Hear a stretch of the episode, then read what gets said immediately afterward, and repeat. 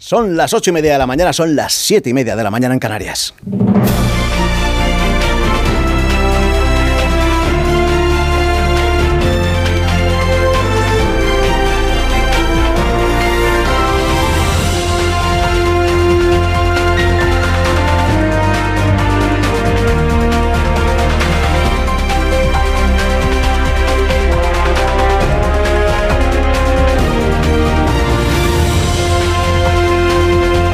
12 y 20, contándoles en más de uno en Onda Cero cómo discurre esta mañana, que por ahora es una mañana de, de mirar atrás, mañana de recuerdos. Nos lo ha contado hace unos minutos nuestro compañero Javier Ruiz desde Onda Cero Toledo. Ha muerto Francisco Martín Bamontes, un histórico del ciclismo de nuestro país.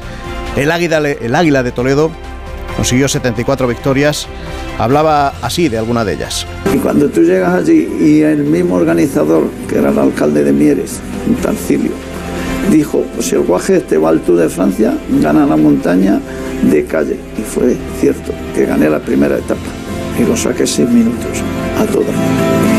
Les decía, mañana de, de recuerdos también ha fallecido, tenía 83 años, William Friedkin, quizás si por el nombre no le suene, pero si le pongo la música...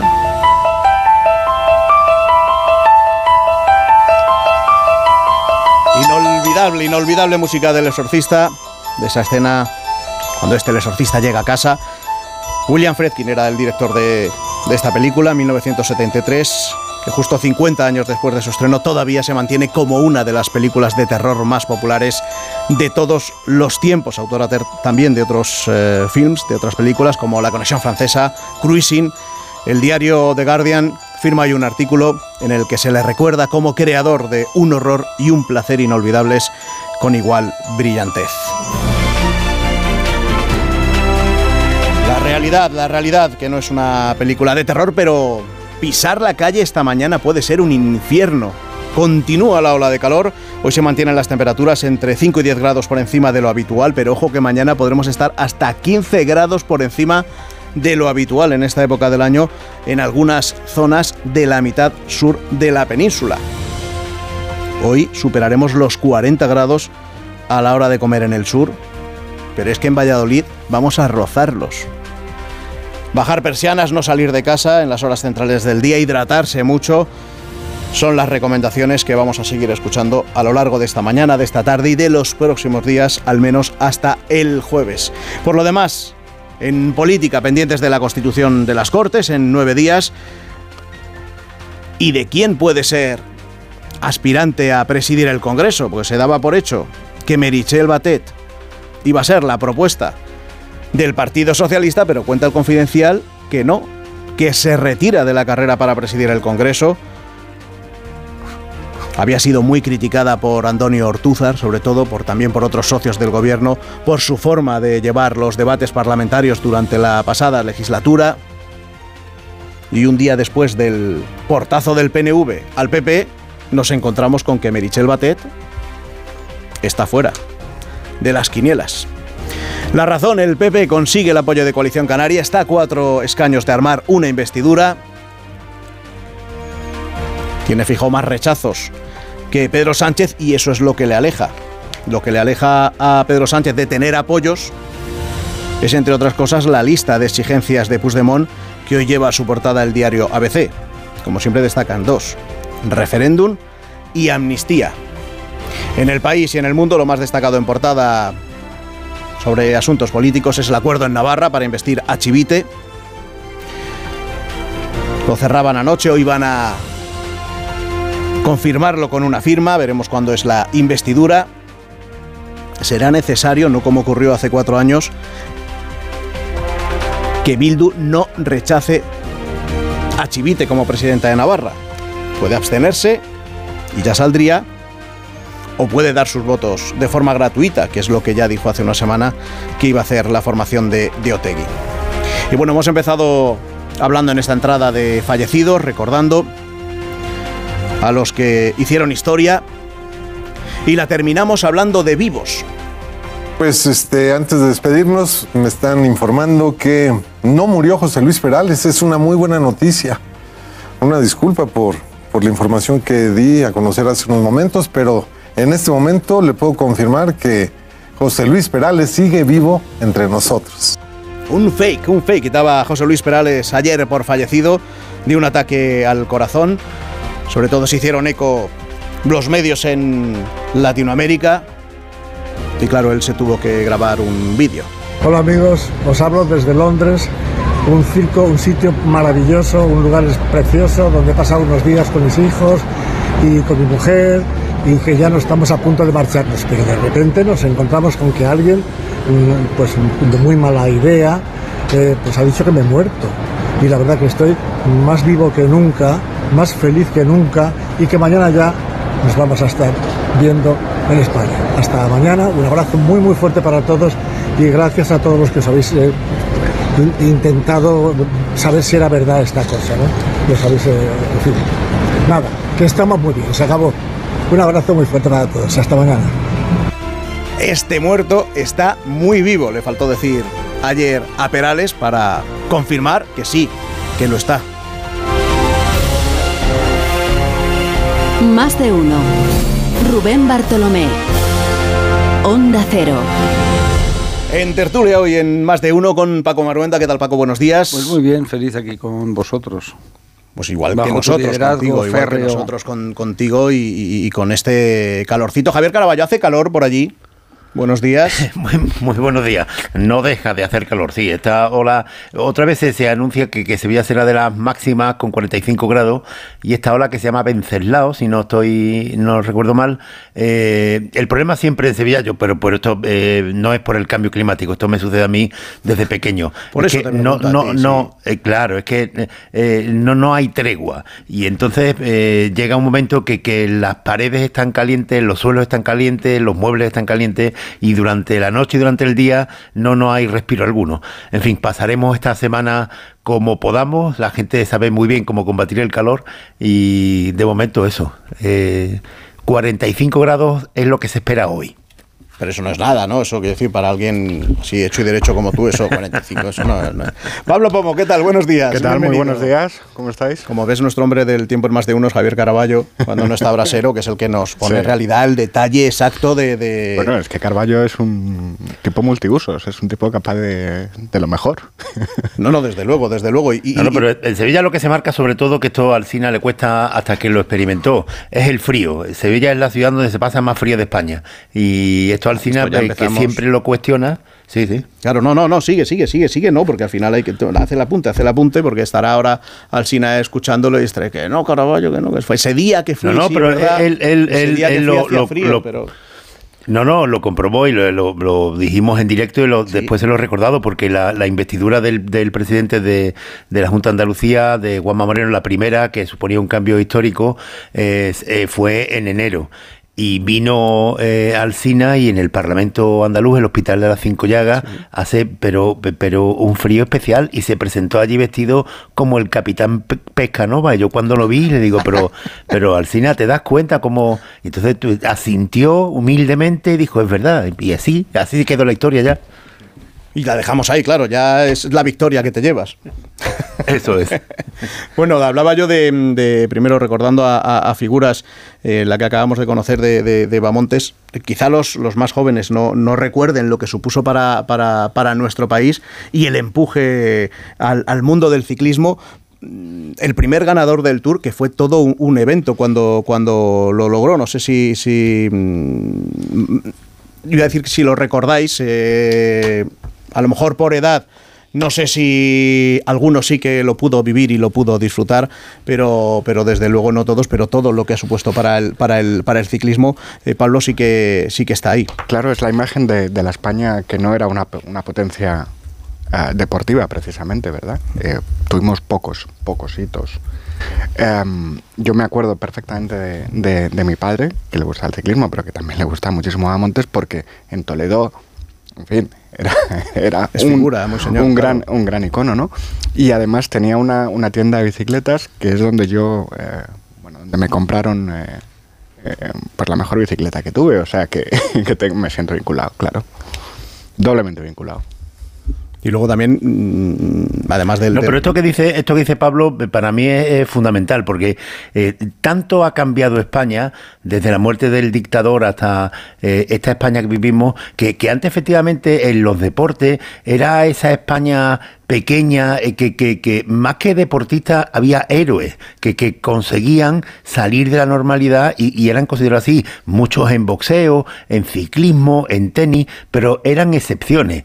De ahí a esta España, que, que bueno, pues fijaros en, en ciclismo lo, lo que eh, ha, ha, ocurrido de, después, ¿no? Con Perico y con Indurain, y, y claro, eh, ya esa España se quedó absolutamente atrás, en fútbol, en tenis, en todo, y, y eh, Bamonde es de, no solamente porque tuviera el apellido igual que, que, que Francisco Franco, sino porque representaba a esa España de, de, la dictadura que al final ya se iba abriendo paso, pero muy tímidamente. Y los deportistas, más que representar la realidad de un país, eran héroes.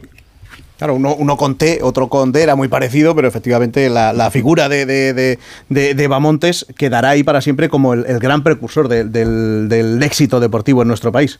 Bueno, es un tema interesante sociológicamente, ¿no? Cómo ha ido evolucionando el deporte y cómo, pues ahora los deportes, incluso deportes que hace unos años eran de las élites, como el tenis, ¿no? Es decir, a tenis jugaba en los años 50 quien jugaba, no jugaba todo el mundo precisamente, ¿no? O el golf ahora son deportes o, o, motor, otro tipo de deportes o moto, ¿no? Que formaba parte de una minoría de élite, ¿no? Que es la que podía efectivamente utilizar el coche, que es como nació, por cierto, ¿no? Para ocio, para divertimento, etcétera. Luego se popularizó y entonces la gente pudo acceder al coche, las, las líneas de producción Ford famosas, etcétera, etcétera, ¿no? Pero es verdad que el deporte ha ido evolucionando bueno, y en España el ciclismo hubo un momento que tuvo muchísimo éxito, pero bueno, al final este es un país donde eh, a la gente no es que le guste el fútbol, porque eso es una gran mentira, sabes que lo digo siempre. A la gente lo que le gusta es que su equipo gane y humilla al rival, ¿no? Es decir, porque cuando un equipo de fútbol pues eh, juega muy bien y derrota a tu equipo, la gente no le gusta. ¿eh? Si te gustara el fútbol realmente, pues te gustaría ver que otro equipo, bueno, al final esto está muy estudiado desde la época de los romanos, las carreras en Bizancio, es decir, forma parte de lo que es el, ser humano, ¿no? De ese fervor y esa pasión, ¿no? Vamos después sí, efectivamente, como otros personajes de la época, pues rompían el marco de un país atrasado, un país eh, que entra, entraba en el desarrollismo, por cierto, ¿no? De la tecnocracia franquista, ¿no? Que lleva a la economía española a unos crecimientos espectaculares, ¿no? Digo, digo para, también para que tengamos clara la realidad, ¿no? Y entonces, bueno, pues Bamontes forma parte de nuestra historia. Bueno, yo ahí en, en, eso, en eso mmm, difiero un poco porque en España sobre todo somos de quien gana. O sea, en, uno puede tener su equipo de fútbol, de baloncesto, de su tenista, bueno. pero el resto somos de quien gana. Gana Nadal, somos de Nadal. Gana Alcaraz y ya a Nadal le obligamos. Me he referido al fútbol. Claro, sí, el fútbol es singular. O sea, aquí gana la selección de, de baloncesto sí, pero, y somos de, de Gasol hasta el final pero luego sí, ya pero eso, eso pero Rubén lo, lo, que pasa vamos a ver eh, lo que esto que estás diciendo pero lo que crece sobre todo es eh, el interés por una competición, un deporte concreto. Aquí, pues, pues de pronto te puedes encontrar que, que, en la barra del bar hay tres o cuatro especialistas en Fórmula 1. Por y tú, bueno, pues, no, bueno, pero, y sabes, pero y, y, esto va, esto, esto sí que, pero va con, con las competiciones, o en baloncesto, tenis, eh, son deportes, pero eh, con, en comparación con el fútbol, eh, son deportes minoritarios, digamos. Pero, claro, pero se da en esas circunstancias. Y si mañana sale un, un, un ganador en España de, de un deporte absolutamente desconocido, podemos tener la seguridad de que mañana en la barra del bar volverá a haber tres o cuatro especialistas en ese deporte. No, no, por supuesto. Eso, eso, no, pero eso, eso se, claro. ve, se, ve, en las Olimpiadas y con nosotros mismos, que tardamos hora y media, dos horas en convertirnos en expertos en piragüismo y criticamos, criticamos a cualquiera y le decimos al primo claro. que ha venido a casa, mira, ves, que mal ha remado ahí y tal. Eh, es, es, así, es la condición humana. ¿no? Bueno, pues entonces mejor no meternos en ese jardín. Sí, pero hay una cosa de que, aprovechando el tema político, a mí ahora me gusta mucho la proliferación de expertos en derecho constitucional, ¿no? que ni siquiera han estudiado derecho. Digo, una cosa que me llama la atención, que te pasas la vida pues estudiando, haciendo un doctorado, sacando una oposición y otra oposición, y ahora llega cualquiera y da una opinión como muy ahí. En... Enrique Santiago pues nos explica eh, los indultos, ¿no? Y, joder, pues ¿dónde habrá estudiado este joven? Joven, ¿no? Es decir, esta joven promesa o algún conocido juez de izquierdas que también pontifica y decide pues que lo que es constitucional o no, algún exletrado, no, catedrático de Derecho Constitucional. Es que te quedas sorprendido, ¿no? En este país la gente tiene opinión de todo, del fútbol, del tiempo, de la educación, de lo que te dé la gana, del cambio climático. Es decir, el español opina de todo sin ningún problema, sin estudiarlo. Mira, pues para ir ordenando todo un poco, lo de deportes se lo dejamos a los compañeros de Radio Estadio, que son los especialistas y los que saben de, esta materia. La cuestión política la dejamos aquí un poquito en, barbecho y ahora, ahora nos adentramos en ella. Y ahora quiero hablar de, de, mm, de Níger, porque la situación allí se, se sigue complicando, pero dejadme que haga una pequeña pausa y enseguida cogemos el avión. Más de uno. Te lo digo. Más de uno en Onda Cero tertulia con Pablo Pombo, con Javier Caraballo, con Paco Maruenda y decía yo que quería dedicarle unos minutos a la situación en, Níger. Las últimas noticias las hemos estado contando. Es que los golpistas, la Junta Militar, ha empezado ya a designar a los miembros de su gobierno, en un gesto claro de que por ahora no está en su intención negociar la restauración de la democracia, la vuelta del presidente depuesto Bazún al, al poder, mientras que la comunidad internacional está esforzándose para intentar llegar a ese acuerdo y evitar mm, el conflicto armado con una intervención de otros países. La CDAO se ha, reunido con la Junta Militar en las últimas horas, anuncia además una reunión entre todos sus socios de cara a este próximo jueves. Estados Unidos también ha hablado con, el presidente, con el, líder golpista, diciendo que bueno, han sido dos horas de una reunión de una enviada de Anthony Blinken, la número dos del Ministerio de Exteriores de Asuntos Exteriores, en las que primero ha intentado hablar o ver al presidente Bazum. No ha tenido éxito en lo de verle en persona, se ha podido hablar con él y, después ha dicho han sido dos horas de conversación muy tensas y que de las que realmente no ha salido mucho. Aún así, la Casa Blanca insiste en que todavía hay tiempo para evitar ese conflicto armado. Eh, Alfonso Mas Oliver, corresponsal de Onda Cero en, el Sahel. Buenos días. Hola Rubén, buenos días. Hemos contado que, que el jueves vuelve a reunirse la CDAO la Comunidad Económica de, Estados del África Occidental, ahora mismo es una comunidad muy dividida sobre si intervenir o no intervenir, incluso sobre la mejor manera de intervenir si, si los golpistas no dan marcha atrás. ¿Qué consenso debe haber para que la CDAO tome alguna decisión?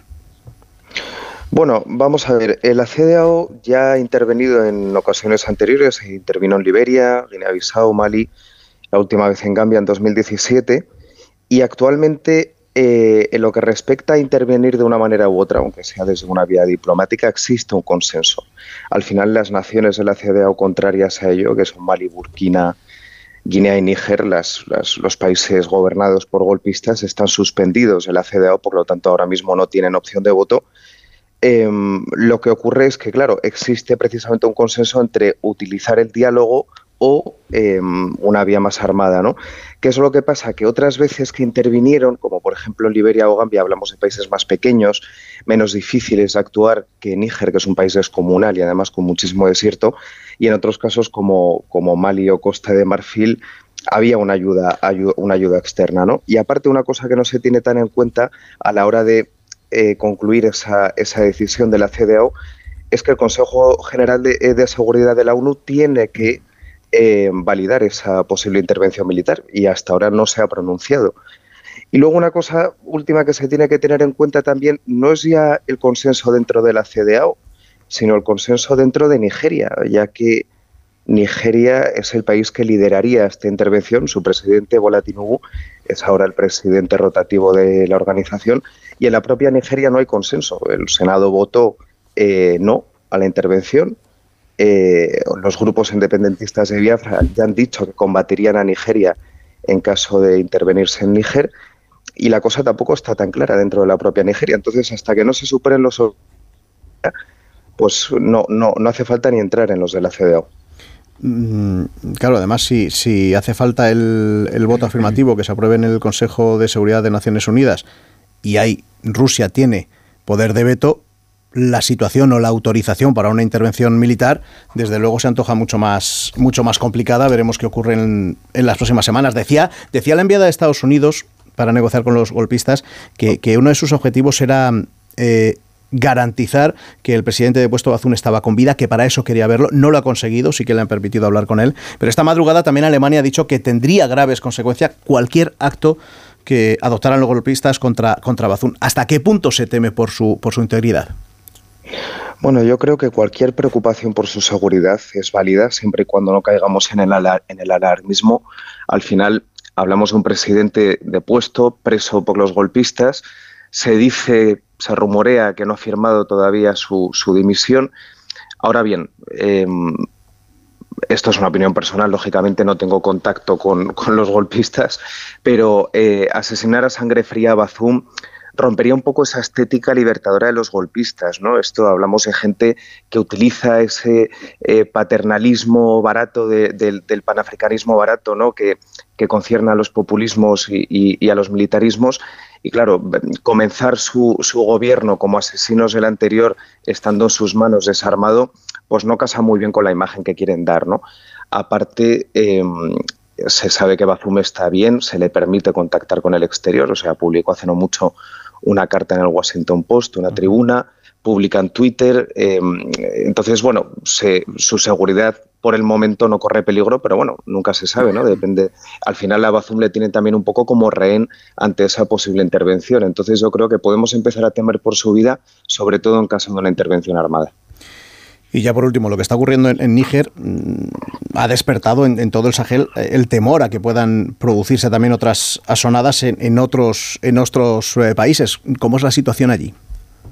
Bueno, claro, es que ya van cuatro golpes efectivos en tres años, cinco si contamos con, con Chad, y, existe un temor real, efectivamente, a que, a que esa epidemia se propague. ¿no? Tenemos Senegal que haya un golpe de Estado en Senegal actualmente es muy difícil, es una democracia muy fuerte, el ejército está tranquilo, pero bueno, no dejamos de tener protestas ya por segunda semana consecutiva, desde que se detuvo al líder de, la oposición, a Usman Sonko. Luego tenemos Benín, que, que, Patrice Talón pues, ha recibido duras críticas su gobierno en cuanto a cuestiones democráticas. Y sabemos que en Sierra Leona la semana pasada, técnicamente, según la policía, se, se ahogó una tentativa de Estado, se detuvo a varios militares y, bueno, existe sobre todo ese miedo, ¿no? El, país que peor lo tiene al final eh, es Nigeria. Eh, Bola Tinubu fue elegido en febrero con un, con un 4% de, de, la población apoyándole, solo un, solo un 4% de la población le votó. Em, no tiene muchos apoyos. Ya hemos comentado anteriormente que, que, que, los independentistas de Biafra han afirmado que combatirían a Nigeria en caso de una intervención en Níger entonces, eh, Tinubu lo tiene complicado, lo tiene complicado sobre todo porque o interviene y, pone freno a, esta epidemia de golpes, o puede que le ocurra a él, pero dada la falta de apoyos que está encontrando, es que se interviene, a lo mejor incluso precipita su propio golpe, ¿no? Pero claro, la CD ahora mismo está en un dilema, porque ya son, pues eso, cuatro golpes, todos ellos han respondido con duras sanciones y no ha servido para pararlos. Entonces, a lo mejor ha llegado el momento de tomar medidas más contundentes. ¿no? Pues veremos qué, es lo que va ocurriendo en, el Sahel en las próximas horas, en los próximos días, en las próximas semanas. Gracias a Alfonso Masoliver, corresponsal de Onda Cero en el Sahel, por contarnos como nadie la situación real que se está, que se está viviendo. Gracias, Alfonso. Gracias a ti. Buen día a todos. Permitidme que salude un, un momento a Cornel Mucemba. Cornel, buenos días. Buenos días. Cornel es, español, formaba parte del primer grupo de españoles que pudo salir de, Níger en un, en un, avión francés. Bueno, ahora ya en España, el previo paso por París, más tranquilo, supongo. Sí, desde luego, muchísimo más, más tranquilo que en comparación a, los últimos días en Níger, que fueron un, poco, un poco bastante tensos. ¿En qué momento empezaste a tener eh, miedo o a sentir preocupación por lo que estaba ocurriendo? A ver, yo personalmente debo aclarar que sentí miedo, que era más por, la incertidumbre de la situación, ¿no? Y fueron a partir de dos momentos. El primer momento fue cuando la CDAO emitió un ultimátum a la Junta Militar en Níger, de, bueno, si no, eh, si no ponían otra vez en el poder al presidente de puesto, Mohamed Bazoum, pues que tendrían que utilizar la fuerza como parece ser esta semana, aunque bueno, vuestro corresponsal pues ha, ha dejado claro que eso tampoco es tan, tan evidente de momento y el segundo momento ya en el que ya pues sí que empecé a tener mucho más miedo fue con la declaración conjunta de Mali y Burkina Faso de que en caso de una intervención extranjera en Níger, pues ellos se apoyarían a Níger. A partir de ese momento, para mí personalmente fue ya eh, un momento en el que, claro que me entró el miedo porque la posibilidad de que hubiese una guerra en, el país en el que yo estaba haciendo mis prácticas, pues era bastante real, ¿no? Claro, porque tú vivías en Madrid y acabas de llegar prácticamente hace unas semanas a Niamey para hacer esas prácticas de, un máster de, Relaciones y Estudios africano que estás estudiando. ¿Habías detectado en este tiempo algún tipo de, animadversión a Occidente o, la presencia de militares o la presencia de militares de Francia, de Estados Unidos para luchar contra el terrorismo?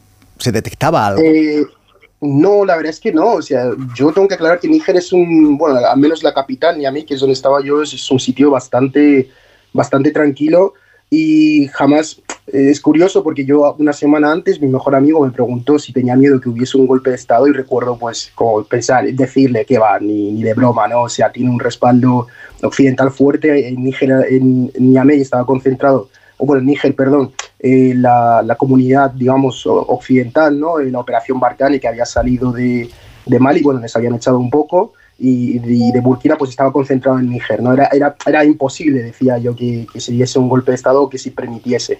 Y bueno, una semana después pues se dio el golpe de Estado un poco.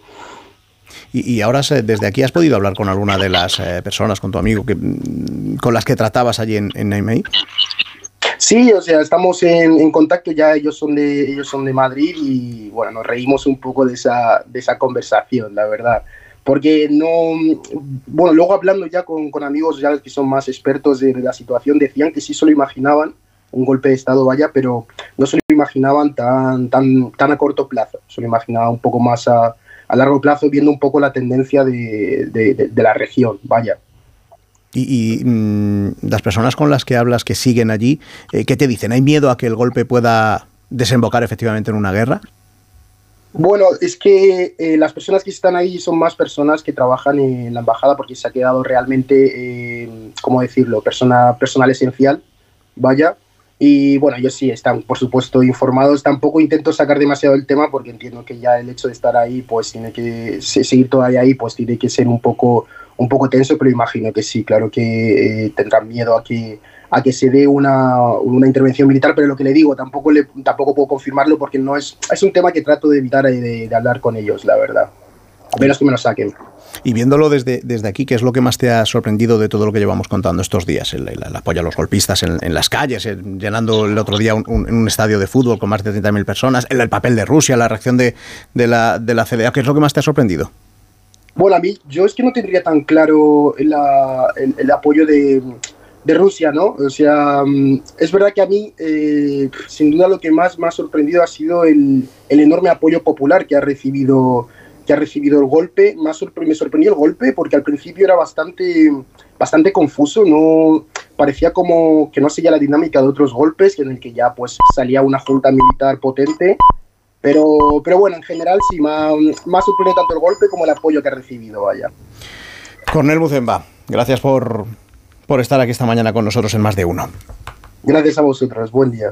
Buen día y veremos lo que, lo que va pasando, como digo, en las próximas jornadas, pendientes de esa reunión el, jueves en la CDAO, como nos contábamos Oliver, lo que pueda o no decidirse luego en el, en el Consejo de Seguridad y el papel que tenga en todo este asunto Rusia, que una cosa es como se ve aquí y otra como, como se ve y nos decía Cornel, como se está viendo y se está detectando en las calles de, de Niamey. Paco nosotros tenemos una visión de África y buena parte del mundo poscolonial. Tenemos la idea esa eh, que somos muy queridos y populares, digo, los eh, occidentales, porque somos los demócratas eh, y porque tenemos esa superioridad moral que antes era terrorífica, ¿no? porque era la época colonial y ahora está implícita. ¿no? Es decir, Francia tiene sus, sus intereses allí, Estados Unidos, Inglaterra, es decir, todo el mundo. ¿no? Alemania tuvo territorios en África, como todo el mundo sabe. Es decir, todo eso forma parte de una idea equivocada de pensar que somos muy queridos y populares. No es verdad. Es decir,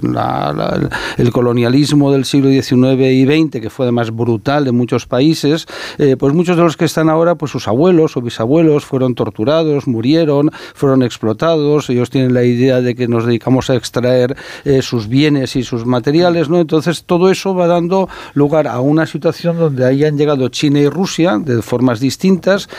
Rusia no ha dejado de estar, porque vamos, en todos los procesos, como todo el mundo sabe, de descolonización, fue la Unión Soviética un actor muy activo ¿no? en la guerra, en las luchas que se generaron, es decir, era un parte del tablero de la Guerra Fría. Si no lo vemos desde perspectiva histórica, no entenderemos qué está pasando.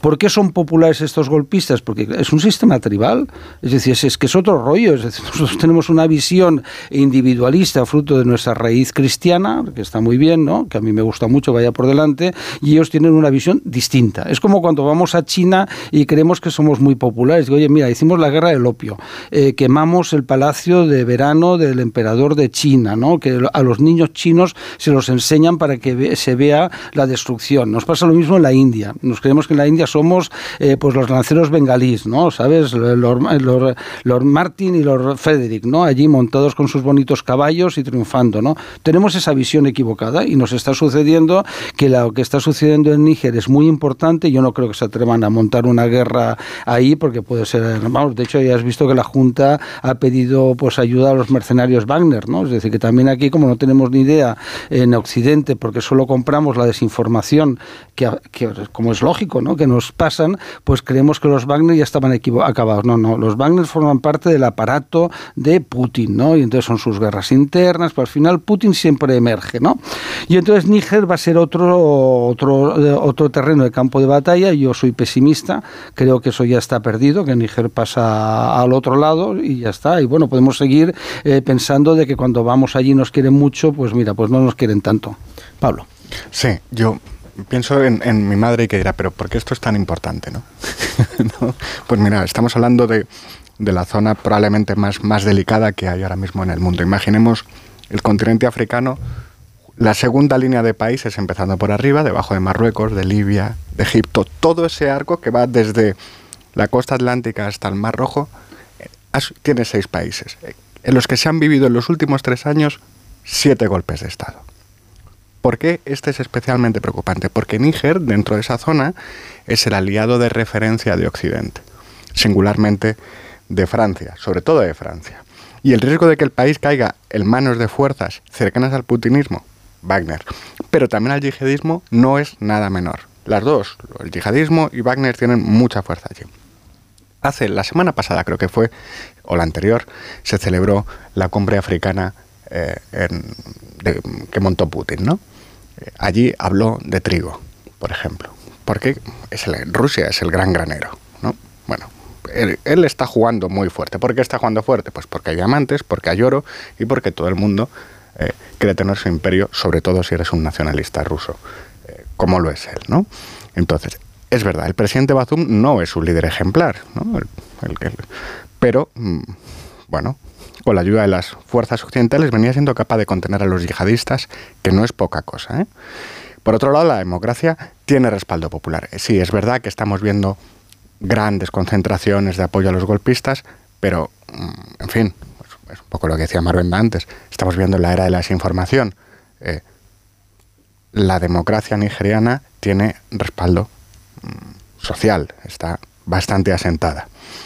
Para Europa esto es peligroso eh, es muy peligroso que la zona pueda colapsar. ¿Por qué? Lo es en términos de seguridad, terrorismo, lo es en términos de flujos migratorios, lo es en términos económicos, por, la, por lo que hemos hablado, del oro, los diamantes, y porque demuestra pues, pues este las consecuencias del declive de Occidente y del abandono tanto de Europa como de, como de Estados Unidos y la forma en que China y Rusia aparte del yihadismo, han ganado mucho terreno. Javier. Eh, a ver, yo, yo no sé de dónde saca Paco que, eh, tenemos en Europa una visión de que somos queridos y respetados en, China, en India o en África. Pues yo creo que no es así. En fin, y, y tampoco es que exista una idea general de Europa más que como un paraíso al que aspiran tantas personas que nacen en la miseria y, y su único objetivo es llegar a, Europa. Y si hay alguna admiración, será esa, por su propia supervivencia, pero no ninguna otra. Eh, en cuanto a la colonización, bueno, eso no, nos puede servir a españoles tantas veces como, como eh, se nos ha criticado la, famosa leyenda negra y, lo que se asume aquí, ¿no? Los ejemplos de, unas colonizaciones que ha habido a lo largo de la historia y las de otras. Hay unas eh, colonizaciones extractivas como la que hubo en África que no tiene nada que ver con la española, que, que, que convirtió en ciudades, en provincias, los territorios que, que, iba conquistando en América. Nada que ver la colonización de América con, con esta de, de África que fue extractiva de sacar recursos y beneficios, de, explotar la tierra y, dejar a la gente en, una situación miserable, lo fue y lo es ahora, en lo que se está viviendo desde hace ya bastante años, que, que sobre todo eh, China y Rusia eh, están eh, comprando muchísimo de, África para extraer de allí, para asegurarse en el futuro los recursos, materias primas y recursos fundamentales para sus economías. Y, esto combinado con, clases eh, dirigentes corruptas, pues suman el cuadro en el que nos encontramos y una espiral de la que no salimos. Yo la primera vez, hace ya bastantes meses, que, oí hablar del grupo Wagner fue por un episodio, yo creo que fue en el chat, de, un avión cargado de lingotes de oro que el Prigozhin este eh, estaba a punto de, coger para, para salir para Rusia, ¿no? Un avión con lingotes de oro, claro, pues, pues fin, pues eh, eh, ya digo, entre una circunstancia y otra, el círculo vicioso desde que nacemos hasta que morimos, lo que podemos escuchar es que, en África siempre se dan este tipo de problemas. Las situaciones más aterradoras de miseria, de, hambre, de, enfermedades, están en África. Y es ese polvorín que, que, desde que nacimos, y supongo yo que, que seguiremos exactamente igual, siempre está ahí al lado de nuestra frontera. Es, bueno no, caer en la, en la, tentación ¿no? del buenismo europeo eh, cuando vemos que Francia está allí, o está Estados Unidos, o está Gran Bretaña, el país que esté en cada uno de los sitios. ¿no? Al final hay intereses. Es decir, la política internacional, eh, como sabemos muy bien, eh, no se basa ni en derechos humanos, eso es una gran mentira, es un camelo es decir, hay que decirlo así de claro. Naciones Unidas es un sitio que está lleno de dictaduras que no respetan los derechos humanos y no pasa nada, desgraciadamente, vaya por delante, y depende si los dictadores son nuestros o de los otros, ¿no? Es decir, pues nos cae mal el de Corea del Norte, que es un energúmeno, vaya por delante, pero nos cae mejor Mohammed bin Salman, que es el, el futuro rey de Arabia Saudí, porque es lo que es, ¿no? Es decir, ahora nos cae bien Ucrania, que nos caía mal, por cierto, ¿no? Pues porque siempre en las películas y en las series, en los libros, salía reflejado, que no era verdad, pero es igual, ¿no? Como un país de mafiosos, de bandas, las bandas ucranianas en Estados Unidos, etcétera, etcétera. Y Putin siempre nos ha caído mal, ¿no? Porque hay una rusofobia eh, histórica, ¿no? En Europa muy importante y muy interesante de, analizar, ¿no? Entonces, claro, convertir el mundo en esta historia de las películas americanas de buenos y malos es bastante complicado de, de entender, ¿no? Los países africanos están como están gracias a nosotros, hay que explicarlo, es decir, nosotros decidimos los territorios, eh, dividimos tribus, eh, movimos gente. ¿Pero quiénes somos nosotros? los europeos, vamos. Eh, si te sientes europeo, si te sientes solo español, entonces ya no, no sigamos en ese terreno. ¿no? Los europeos en África, incluido España por supuesto, en menor medida, ¿no? Pues llegamos allí y decidimos unas líneas de territorios que respondían simplemente al reparto, lo mismo que en Arabia, perdón, que en Oriente Medio, es decir, para que sepamos de qué estamos hablando. Y eso ahora, eso ahora, pues tiene sus consecuencias es decir, cualquiera, yo todos hemos estado en África y mm, a mí me gusta mucho observar y cuando vas paseando pues por Nairobi o estás en, Kenia o estás en Marruecos, es decir, observas, ¿no? Vas mirando, ¿no? Y ves unas Bueno, eso lo hemos creado los europeos, no, no lo han creado ellos, ¿no? Nosotros hemos decidido el, el mapa de África eh, como nos dio la gana para, lógicamente, extraer de allí todo tipo de cosas, desde esclavos, por cierto, ¿no? esclavos, ¿no? Eh, oro, em, em, caucho, no voy a entrar en, hablar del rey Leopoldo de Bélgica, todo el mundo sabe, o el corazón de las tinieblas, ¿no? Eso es lo que hemos hecho en África. Sí, que lo decía eh, antes, que la descolonización de, África eh, fue una auténtica tragedia. Y con respecto a lo de Putin, vamos, que no es que, que nos caiga mal o bien Putin, es que Vladimir Putin es un criminal de guerra. No, no es una cuestión de, de simpatías, no, no es eso. ¿Cuántos jefes de Estado y de gobierno europeos eh, eh, consideramos criminales de guerra? ¿Cómo tú valorarías la guerra de Vietnam y la intervención americana en Vietnam? ¿O cómo valoramos Hiroshima y Nagasaki? Es decir, un criminal de guerra depende de quien gane, la historia nos lo demuestra. Criminal de guerra es aquel que pierde.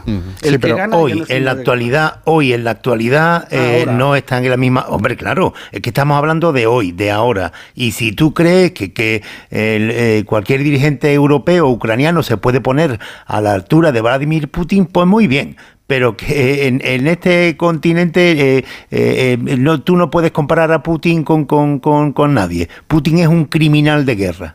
Pablo.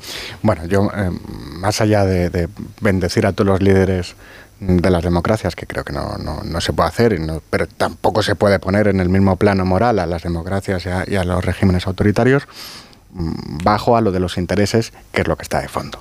Por ejemplo, uno de los intereses que están aquí en clave, el uranio. Níger tiene una enorme mina que se está agotando.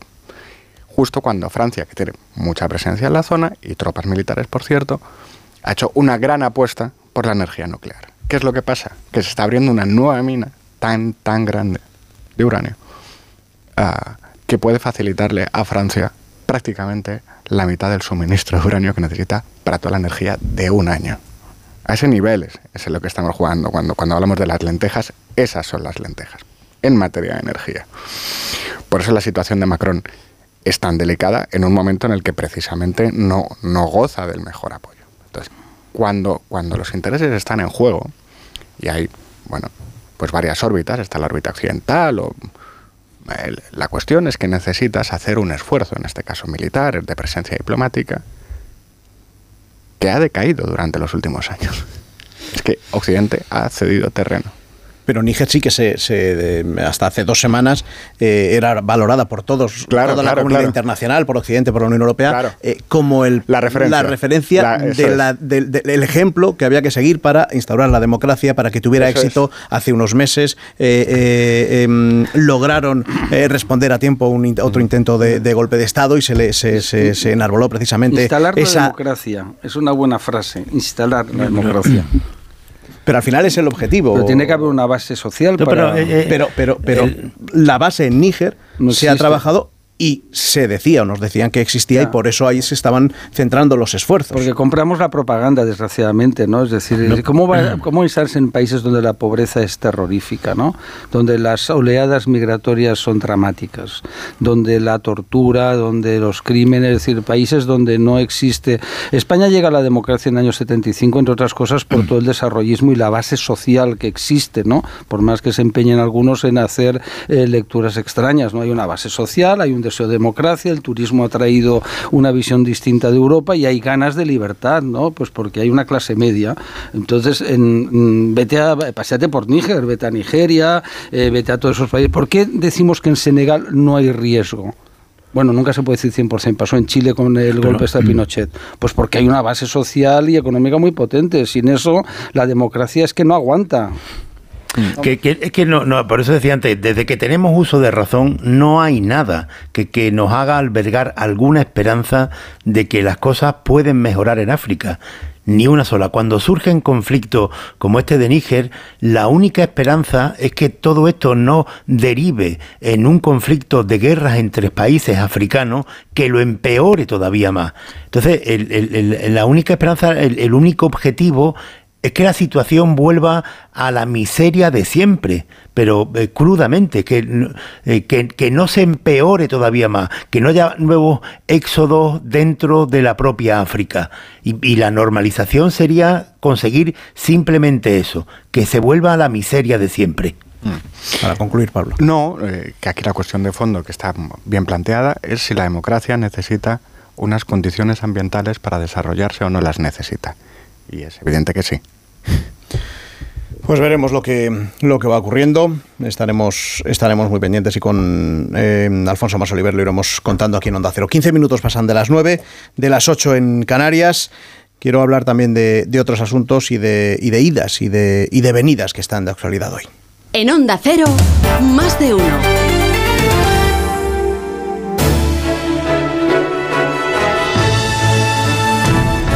Tertulia con Javier Caraballo, con Pablo Pombo, con eh, Paco Maruenda.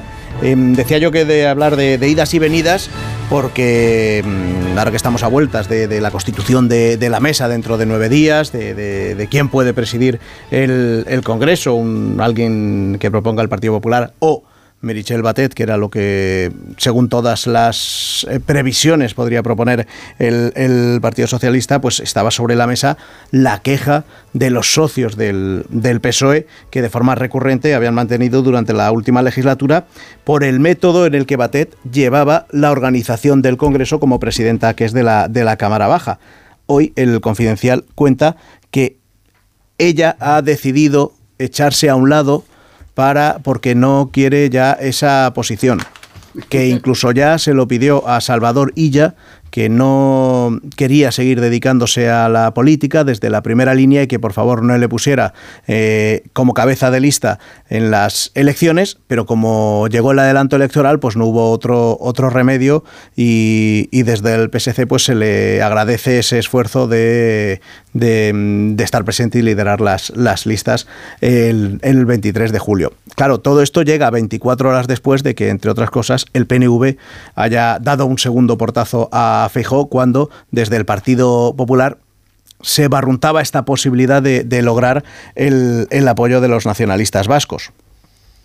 Si todo eso lo metemos en una mm, lavadora y sacamos algo, que, ¿con qué idea te quedas tú, Pablo, de qué es lo que puede haber ocurrido para que tengamos hoy que hablar de todo esto? Bueno, yo creo que hay que meter una, una prenda más en la lavadora. Hemos hablado del PNV, Hemos hablado del PSC, por cierto, eh, para varones y ya. ya no, es el super varón. Luego está Paje, un poquito menos barbón, pero el super varón es ella.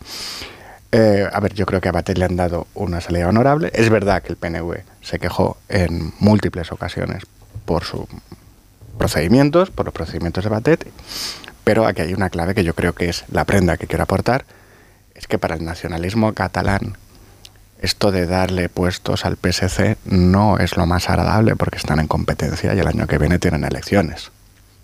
Entonces yo creo que esa es una pieza que se quieren cobrar, que eso tiene que ver con que le hayan dado una salida razonable y que esto sitúa a Batet en el casting de posibles ministros, porque tampoco va a tener mucho más Sánchez eh, en el caso de que eh, renueve su mandato. Javier. A ver, eh, eh, lo primero que tenemos que tener claro es que eh, Batet no, no es que esté cansada, como se transmite, y que haya decidido dar un... no, no, no, que quiere algo... No, esto en, en política no ocurre así eh, se va de la misma forma que, que en su día se fue por, por motivos personales Adriana Lastra. Cuando al líder del partido, a Pedro Sánchez, esto no ocurre en el PSOE solo, ocurre en, todos los partidos, pero en el Partido Socialista esto se hace especialmente bien. Cuando al líder del PSOE le, le interesa que alguien sea parte para poder seguir avanzando, pues, pues le pide que, que se vaya y Marichel Batet eh, en este momento pues, pues se había convertido eh, en un problema, es, es una cesión que hace el Partido Socialista antes de empezar a negociar la, constitución de la mesa de la Cámara para la semana que viene, eh, una concesión que hace a sus futuros aliados, como hará después otra, en forma de vicepresidenta, de grupos parlamentarios a los independentistas. Hay varias piezas para negociar y la renuncia de Marichel Batet es una de ellas. Eh, ¿Lo hace solo por los independentistas catalanes y, por el PNV? No, también por Podemos. Es que eh, hace unos días los portavoces de Podemos decían que esta legislatura era una oportunidad magnífica para que Maritel, eh, Marichel Batet diera un paso al lado. Y esto lo dijeron los de Pablo Iglesias, ¿eh? no lo decían los independentistas. Con lo cual, eh, el Partido Socialista ya va, va recomponiendo su, su, su, posición para poder renovar la confianza de, de, de los otros grupos parlamentarios y tener de nuevo el control de la mesa del Parlamento, que será fundamental. yo creo que, que el Partido Popular también en este caso tiene complicado su objetivo primero, que es hacerse con la mayoría y con la presidencia del Congreso de los Diputados.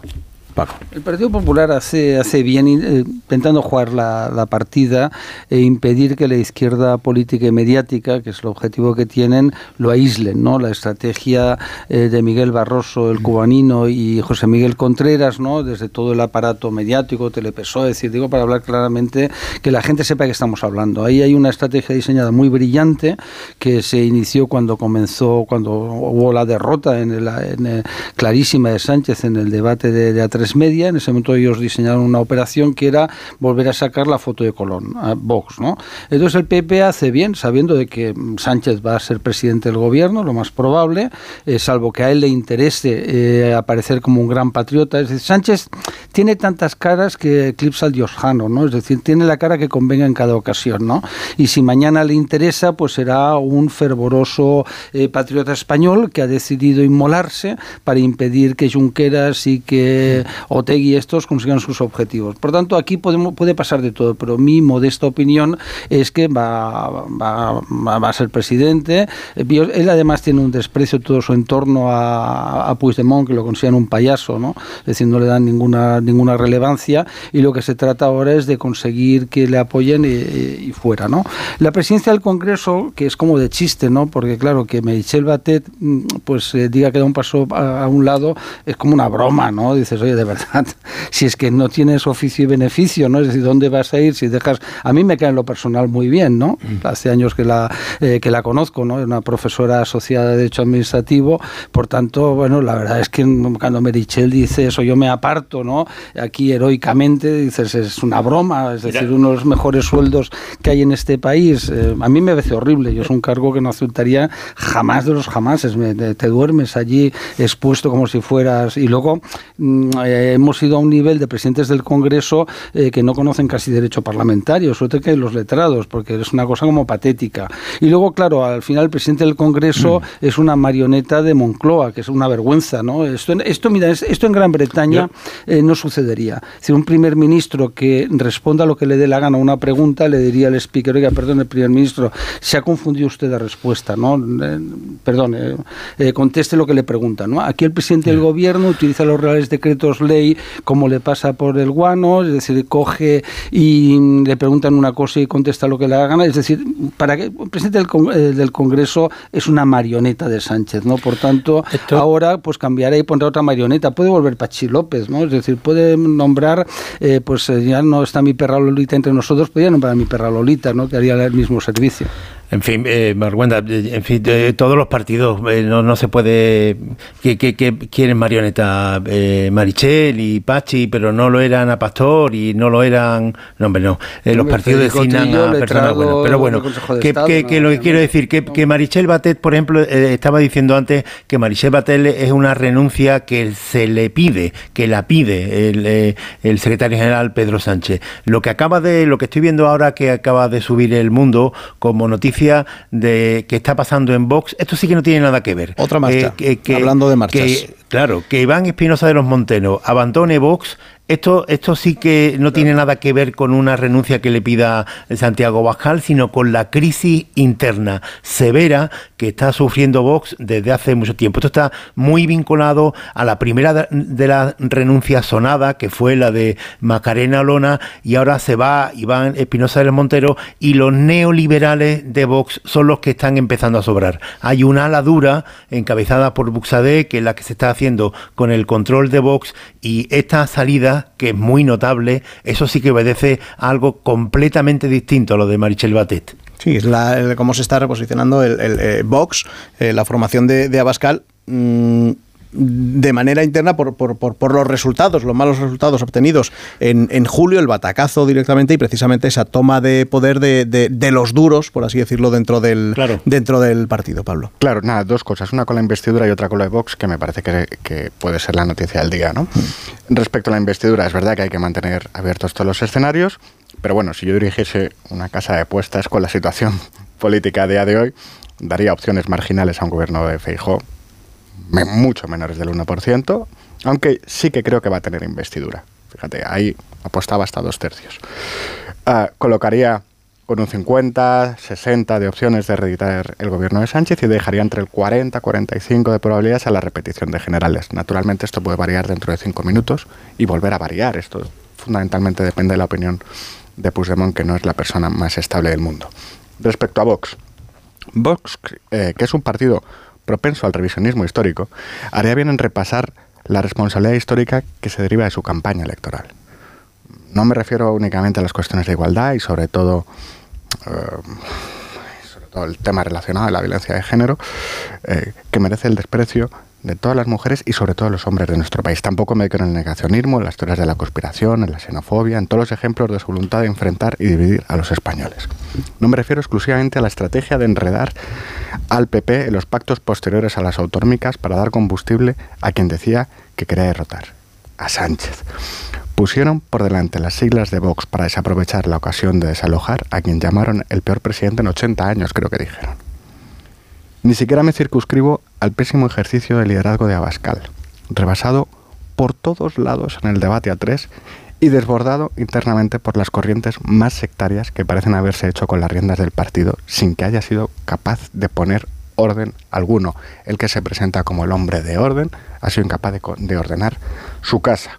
Quiero centrarme en lo que en el fondo es una suerte para nuestro país. los españoles compartimos, es verdad, la desgracia de tener en el poder político a quienes quieren reventar nuestro país. Esto es una desgracia, pero al menos tenemos la fortuna de tener a la derecha más vaga y más torpe de todo el continente europeo. Eh, lo llamativo, eh, lo llamativo no es que exista en España un partido de extrema derecha, los hay en toda Europa. En Italia gobiernan, en Dinamarca gobiernan. La subida es un fenómeno general. Lo que es autóctono y lo que yo celebro es que sean tan malos profesionales, tan chapuceros, tan poco trabajadores. Y quiero subrayar esto, porque además con no pocos personajes que frontera que, que, que, eh, que pasan por la frontera del ridículo. La extrema derecha europea es mucho más moderna, más contemporánea que la de aquí. Y abordan cuestiones más inmediatas y reales que los de Vox. Tenemos esa suerte. Ahora bien, esa suerte conlleva un precio. Y es que mientras la derecha está dividida, no habrá alternativa política al sanchismo. Bueno, eso, eso yo creo que sois demasiado optimistas. Es decir, yo creo que estamos asistiendo al canto del cisne del sanchismo. es decir, eh, Sánchez probablemente tendrá investidura, no digo que no. El centro de ha sacado 11 millones de votos. Es decir, no olvidemos lo que las cifras. Es verdad que los juegos de restos, la movilización y tal, le ha perjudicado, pero una moviliza, unos restos distintos hubieran dado una mayoría clarísima. ¿no? Entonces yo creo que ahora, yo soy partidario que gobierne Sánchez, es decir, que se lo coma con patatas, es decir, que vea lo que sufrir la camiseta, el tener que utilizar menos el Falcon para estar en Madrid para las votaciones, si sigue gobernando a golpe real decreto, el escándalo ya va a ser monumental, las instituciones bloqueadas, el saqueo de los nacionalistas, es decir, todo eso todo eso va a hacer que para el PSOE pues va a ser enorme. Es decir, oye, yo como catalán, pues oye, pues al final llegará un momento y oye, pues perfecto, somos superiores los catalanes, oye, es decir, vosotros tontos españoles nos mantenéis, eh, nos vendemos los productos, nos pagáis el déficit, mantenéis nuestros chiringuitos. Es una ironía, ¿eh? la, ironía a veces no se entiende en la radio, pero lo que quede claro que no pienso eso, ¿no? Pero, pero es verdad, oye, pues que los andaluces trabajen para los, los catalanes, los extremeños, nosotros tendremos un sistema privilegiado ¿Crees que eso lo va a aguantar sinceramente España? Por tanto, podemos tener efectivamente con esto a cabo a un Sánchez que sea presidente del gobierno, hasta lo que dice Enrique Santiago, un presidente de las Cortes que sea un independentista, y ya el bochorno, eh, veremos qué cara se le pone a García Paje. Claro, porque es que aquí todo el mundo se pone muy estupendo haciendo declaraciones, pero ¿cómo va a ir García Paje por Castilla-La Mancha?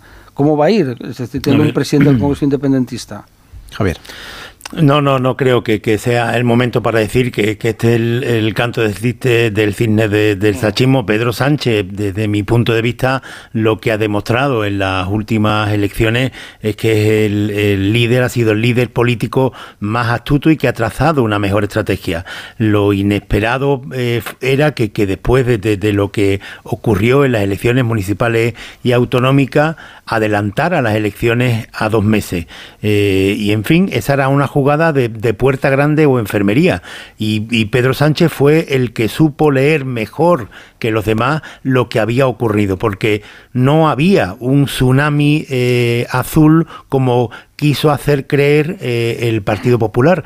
Es verdad que, que, la mayoría de, las instituciones cayeron del lado del Partido Popular por sus pactos, sus acuerdos con, con, Vox, pero la diferencia en votos era muy estrecha. Y eso fue lo que aprovechó Pedro Sánchez para de forma inmediata eh, interpelar otra vez a, los votantes de la izquierda con el ejemplo de lo que había ocurrido en las elecciones municipales y preguntarles directamente, mirándolo a los ojos, qué es lo que hizo durante la campaña, que si otra vez se iban a quedar en su casa por no votarlo a él. Y, y convirtió el antinsanchismo en una ola a favor del sanchismo, en el espectro ideológico del votante de la izquierda. Y le, le, le, le, reanimó. Sí, sí, le, vamos a ver que Pedro Sánchez ha perdido las elecciones y ha, conseguido, su, ha, conseguido su objetivo fundamental, que era poder revalidar la mayoría parlamentaria. Y esto es lo que ha conseguido. que la legislatura es ¿eh? complicada,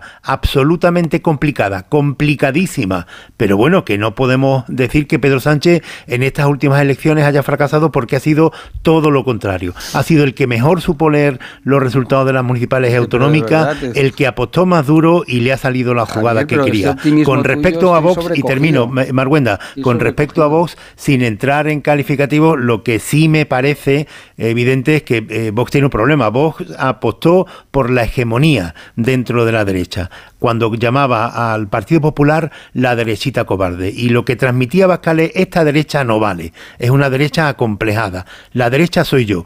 Y con el paso de tiempo se ha visto que el, papel de Vox en la política española es un papel subalterno del Partido Popular. Solo sirve para apoyar al Partido Popular. Y esta, eh, esto eh, provoca una convulsión interna que es la que le lleva a un grupo diciendo lo que tenemos que hacer es extremar todavía más el discurso. Y, a, consecuencia de ese papel subalterno del Partido Popular es la crisis ideológica que hay en, en, en, Vox ahora y que ya se ha cobrado dos de las cabezas más relevantes, hay muchas más, ¿eh? desde los orígenes de los últimos tiempos, Macarena Olona y ahora Iván Espinosa de los Monteros. Y sobre este asunto precisamente quería yo plantearos, claro, sale Olona primero, mm, hay cambios eh, internos, parece que va a perder fuerza Vox, eh, pero aparece Espinosa de los Monteros, portavoz en el Congreso, que es el que gana impulso y la persona que mejor imagen, por así decirlo, puede tener de este, de este partido. Ahora, si se va Espinosa de los Monteros,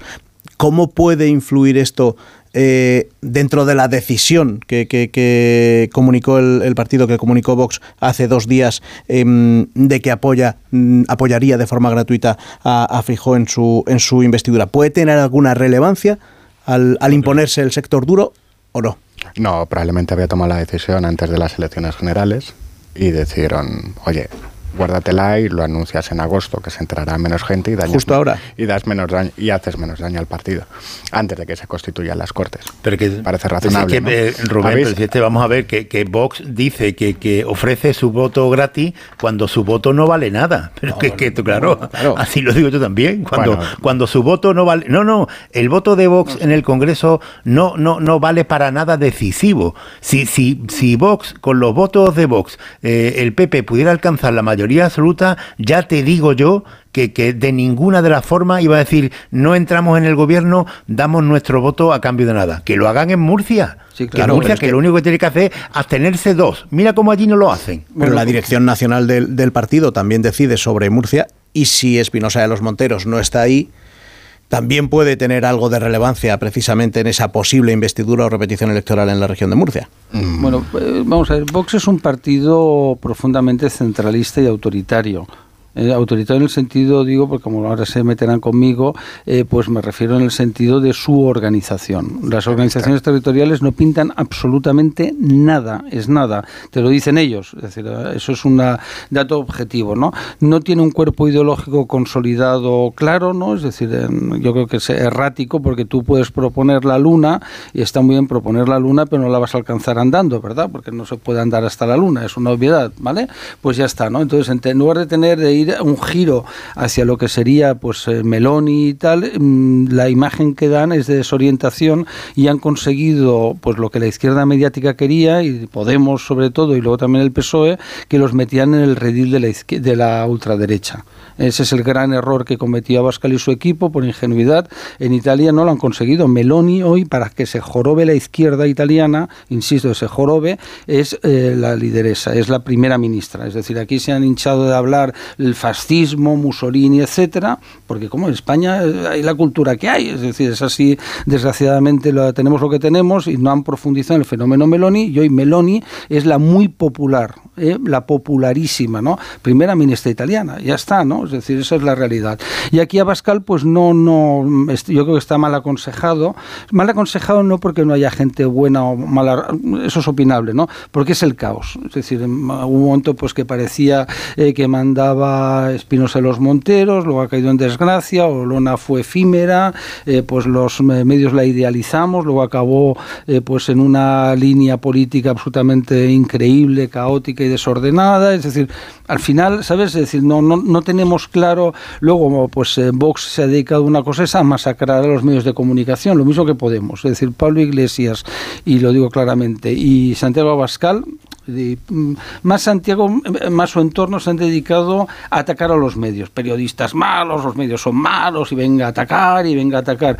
¿Dónde les han llevado a la nada? Al, error, es decir, en lugar de intentar tender puentes, dialogar con los medios de comunicación, entender que los periodistas no estamos al servicio de nadie, sino de lo que nosotros queremos. Yo aquí opino lo que a mí me da la gana, ¿eh? lo que yo creo que me quiero decir educadamente, ¿no? Entonces, bueno, pues eso les está llevando a una situación eh, mal. Y, han de aprender algo que no ha aprendido Trump y así lo están masacrando, ¿no? Es decir, tú puedes ganar contra los medios de comunicación, pero no puedes sobrevivir sin los medios de comunicación comunicación. Entonces Trump no entendió que tiene a toda la izquierda mediática, que es muy poderosa en Estados Unidos, en contra y lo van a no van a, no van a parar hasta matarlo. Y eso ya está. Por más que él insista, mm, va a acabar yo esta, esta, defensa encendida de, de, Donald Trump, pues, bueno, Hombre, Biden hijo es un corrupto y mira cómo lo tratan en Estados pobrecito, Unidos. sí, sí, pero, pero, sí, sí, pero, centrémonos, centrémonos. pero Biden no se lleva papeles de la Casa Blanca, no cuestiona se llevó papeles, de las elecciones, no, mete, no, no, no,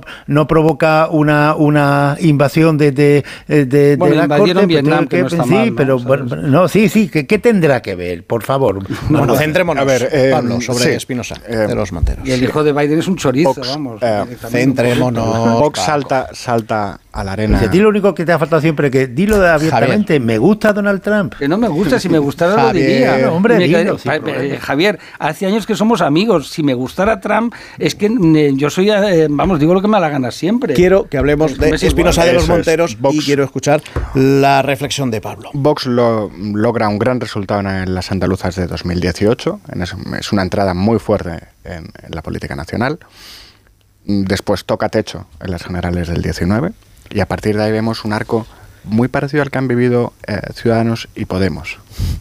¿no? Eh, una duración bastante efímera, porque desde ese momento en el que tocan techo empiezan a bajar, poquito a poco.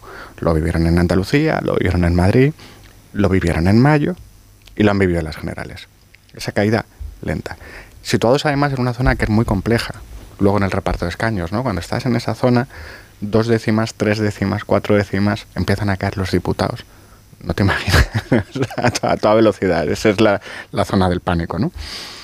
Con una cuestión adicional, y es que eh, Abascal sale muy dañado en términos de liderazgo de partido.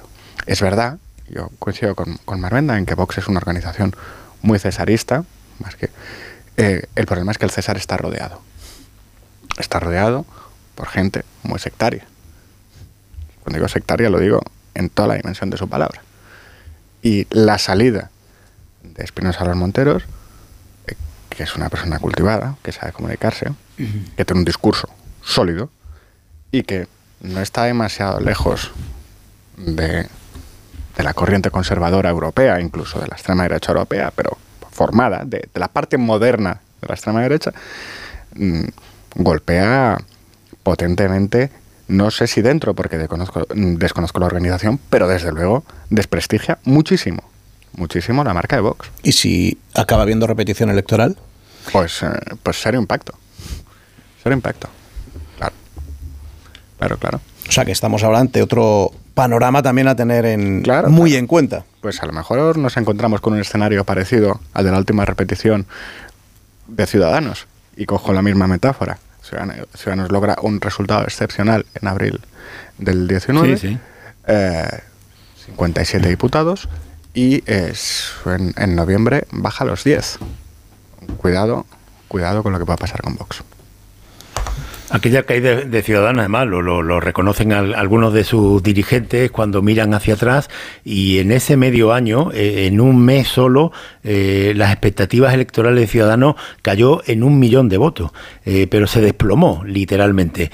Y que pueda suceder con Vox es bastante probable. Yo creo que, que, que, que Vox tiene eh, un suelo de momento más sólido que el que tuvo Ciudadanos y que el que ha tenido Podemos, que Podemos está, bueno, pues esa figura que citabais al principio, que, que casi poética, de eh, con un, expediente de regulación de empleo, eh, que, que, afecta a la mayoría de, de, los empleados. Después este es el final de, eso también. Sí, sí, me, parece eh, fabuloso, pero Vox de momento yo creo que tiene eh, un suelo más eh, sólido que el de Ciudadanos y el de y el de Podemos. De, hecho, de los tres líderes emergentes después de la caída del bipartidismo, Santiago Abascal, Pablo Iglesias y Albert Rivera, solo queda Santiago Abascal. Los otros ya hace mucho tiempo que, que, salieron de, la primera línea política.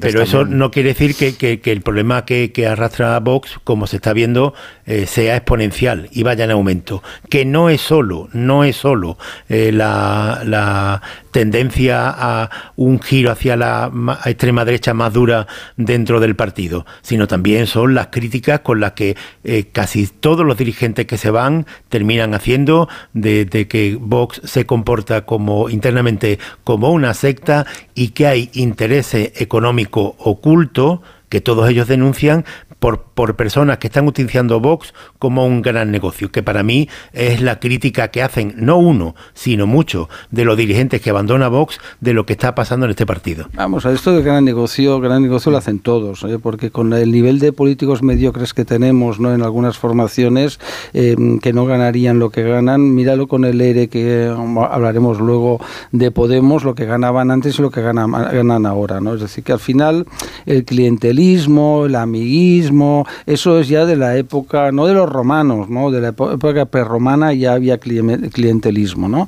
la devoto ibérica que todo el mundo conoce muy bien. ¿no? Por tanto, al final eso es una cosa. La, parte positiva de todo esto para mí, ¿no? desde mi perspectiva de, lograr un país eh, sensato, es que gobierne Vox en los eh, ayuntamientos y comunidades, porque se van a acabar las mentiras de la izquierda. Es decir, en Castilla y León eh, está gobernando con Mañueco Vox, y no pasa nada. Castilla y León sigue existiendo, Valladolid no se ha hundido. Es más, la izquierda ha retrocedido, ¿no? Si os fijáis, ahora el alcalde de Valladolid ya no es del PSOE, es del Partido Popular, por tanto, los castellanos leoneses, salvo que pensemos que como no son de izquierdas los que votan, son inferiores a los demás, esa superioridad de la izquierda, entonces oye, puede ser que los castellanos leoneses que no votan al PSOE y a Podemos son cortitos, ¿no? Es una ironía, ¿eh? Entonces, bueno, si aceptamos eso, vale, ¿no? Pero si pensamos que ahí hay de todo, ¿no? ¿Sabes? decir, de todo, resulta que porque en Castilla y León eso que la izquierda mediática, cuando yo leo el periódico gubernamental, artículo tras artículo, ¿no?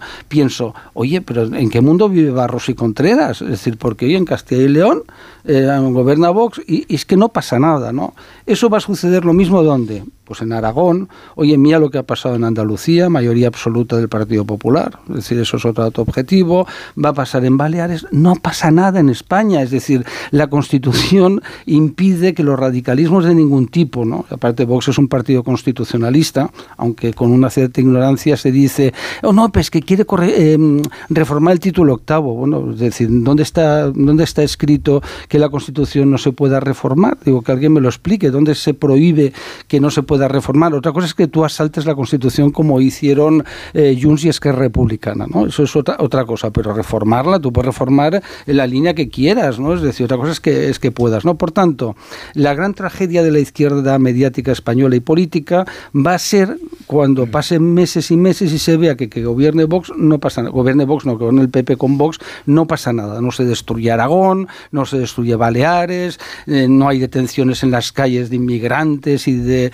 eh, Em, em, de personas LGTBI, es decir, que no pasa nada, que es toda una mentira mediática. Sí, bueno, para que no se destruya nada, yo creo que efectivamente no se va a destruir nada, pero rechazo frontalmente eh, el discurso que tiene Vox en cuestión de igualdad y fundamentalmente en violencia de género. Y no me parece un tema menor porque estamos hablando de la mitad de la población. Mm. Y prácticamente puedo decir lo mismo eh, de los derechos del colectivo LGTBI, ¿no? Eh, quiero, lo, quiero, lo quiero dejar claro. Pero de verdad tú te crees, eh, yo tengo familiares muy directos, eh, colectivo LGTBI, entre ellas mi hija mayor, ¿no?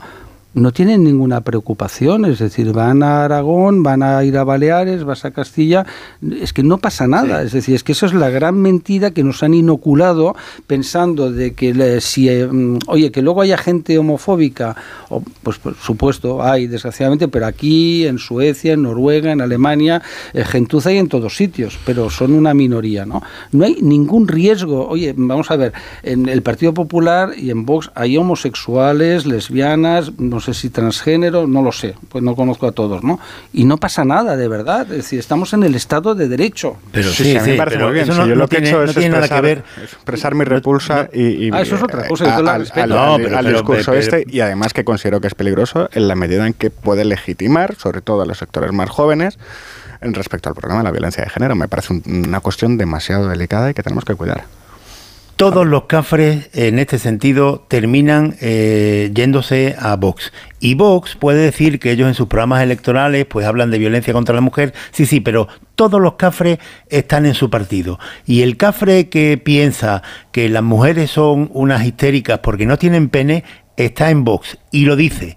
Y el cafre que piensa que los homosexuales lo que tendrían es que ir al médico porque eso es una enfermedad está en Vox y lo dice. Y el cafre que piensa que las feministas son todas una feminazi que van en contra de los hombres, ese está en Vox y lo dice. Y, entonces que, que como todos esos cafres están en Vox y lo dicen, es normal que haya mucha gente que se sienta ofendida. Y ese es el problema que tiene Vox, que después puede decir, oiga, es que en mi programa electoral no llego a tanto, ¿vale? Usted diga lo que quiera, pero deje usted de ofender a la gente.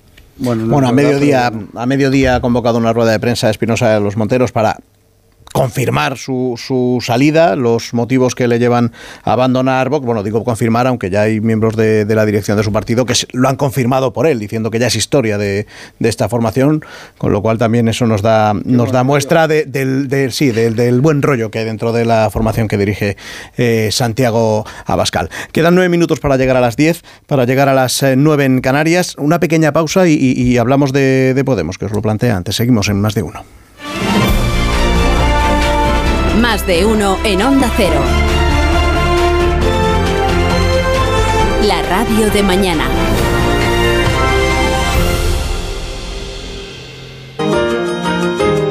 Más de uno. Onda Cero.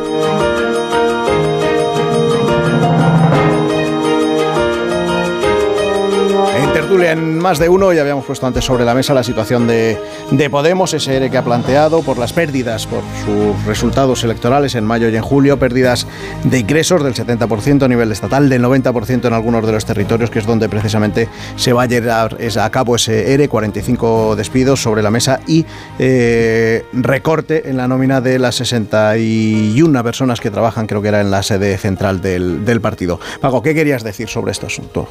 Bueno, el tema de, lo que es eh, Podemos también es la, la muestra de cómo la soberbia conduce al desastre. Es decir, eh, Podemos surgió con una fuerza sorprendente. ¿Te acuerdas en las europeas? Cinco eurodiputados. Yo me, me todavía recuerdo a Pablo Echenique diciéndome, cuando iba yo a la sexta, eh, diciéndome, oye, no, no, si nosotros esperábamos uno o dos, ¿no? Eso me lo dijo Echenique, ¿eh? no, no me lo han contado él personalmente. Y luego la soberbia les, les llevó al desastre. Es decir, eso se convirtió, y no lo digo despectivamente, sino para que se visualice, en una secta de seguidores de Pablo Iglesias. No digo secta en el sentido peyorativo, sino de grupo de amigos, donde todo el que no era del grupo de Pablo era expulsado. ¿no? Luego él, pues, ¿qué ha ocurrido? Pues abandona la vicepresidencia, la imagen que dan es lamentable y comete el mismo error que el equipo de Abascal, es centrar el odio a la prensa, a los medios de comunicación, es decir, odio. Y al final, ¿qué ha ocurrido? Que quien él nombró eh, sucesora le ha apuñalado de forma inmisericordia, cosa normal en el comunismo. Piensa que el comunismo, las purgas es lo habitual es decir, en eh, Stalin Trotsky, es decir, en la guerra civil, bueno, y en la izquierda radical, oye, pues las, las luchas dentro del PSOE eran eh, impresionantes en la guerra civil y antes, ¿no? Largo Caballero Prieto, bueno, ahí Julián Besteiro, que era un gran hombre, ahí lo dejaron marginado, es decir, la izquierda en ese terreno es brutal. Y ahora tienen que asumir una situación desastrosa. ¿Eh? Es decir, que mm, por una parte sus cinco diputados van a ser meros vasallos de Yolanda Díaz, que ha demostrado que es la más lista. Eh, Pedro Sánchez no ha conseguido Pablo matarlo, que es lo que quería. Y bueno, pues afronta un horizonte de lo más oscuro. Bueno, respecto al ERE de, Podemos, yo he visto de cerca un, un par de estas cribas Joder, y puedo decir que son procesos muy, muy, muy traumáticos que dejan heridas profundas y que de vez en cuando se crea un pequeño spin-off y es que alguien que te la tiene acaba teniendo la jurada para siempre, ¿no? Acabas. alguien que se considera maltratado ya te va a perseguir hasta, hasta el último de sus días, ¿no? Y además teniendo información. Eso es peligroso porque las balas perdidas también, también matan. Eso lo he visto. Hay una segunda cuestión. Eh, y es que en, los seres eh, no siempre se actúa racionalmente. Eh, estar más cerca o, más lejos del líder tiene, tiene rendimiento. no se toma la decisión racional, hay un factor emocional. Luego hay una cosa sobre la que merece la pena reflexionar. Cuando se montan los partidos, tú tienes que tener mucho cuidado al levantar la arquitectura, porque corres el riesgo, si, si creces demasiado fuerte, de que acabes teniendo una plantilla hinchada. 62 personas creo que habéis dicho, ¿no? Que trabajan en, Podemos. Es muchísima, es muchísima gente para una, para, una organización de ese tamaño. Y luego, evidentemente, está la cuestión de, de, el golpe de realidad, ¿no? El juego de arriba y el de abajo, cuando tienes que aplicar un ERE, es difícil. Javier, quiero escuchar también tu opinión. Muy breve, no hay ningún, eh, ningún símbolo mayor para la izquierda que de, la injusticia empresarial tópico eh, que, que, eh, la un expediente de regulación de empleo de los trabajadores que se despiden mientras que los dirigentes, los directivos se quedan con sus buenos sueldos. Esto es lo que está afrontando Podemos. Eh, más allá de ese retrato, ellos que tantas veces han sido injustos con tantos empresarios que se vean ahora en ese papel, es lo de la justicia poética. Más allá de eso, bueno, la responsabilidad de Podemos es limitada. Es limitada. La, izquierda, la izquierda del PSOE tiene un virus desde el principio de, de la democracia, que es el de la división. Anguita lo intentó llamando a un movimiento Izquierda Unida y la última que lo ha intentado siempre con la misma pretensión de sumar, de unirse, pero nunca les ha sido posible. El penúltimo ha sido Unidas Podemos y el último ha sido sumar. El primero fue Anguita, que lo vio, que el problema de la izquierda era esa, que no estaba nunca unida, que se dividían, pero la división es exponencial. Pues hasta aquí, hasta aquí hemos llegado y por eso está aquí Alicia para entregaros unos Callahan. Alicia, buenos días. Buenos días. Hay muchas personas que están de vacaciones, pero aún así están preocupadas por la vuelta al cole. Y yo vengo a darles un mensaje muy tranquilizador. Calzar a tus hijos con los gorila es la mejor idea. Los colegiales están fabricados para resistir un uso intensivo y a la vez proporcionar libertad de movimiento, estabilidad y comodidad durante todo el día. Y es que los zapatos gorila cuidan del bienestar y el desarrollo de los pies de los niños desde 1900 242. A la venta en gorila.com y en las mejores zapaterías. Pablo, Javier, Paco, hasta aquí hemos llegado. Gracias por estar esta mañana con nosotros. Están sonando las horarias, es decir, viene la información y después más más de uno con Begoña Gómez de la Fuente. Chao. Son las 10, las 9.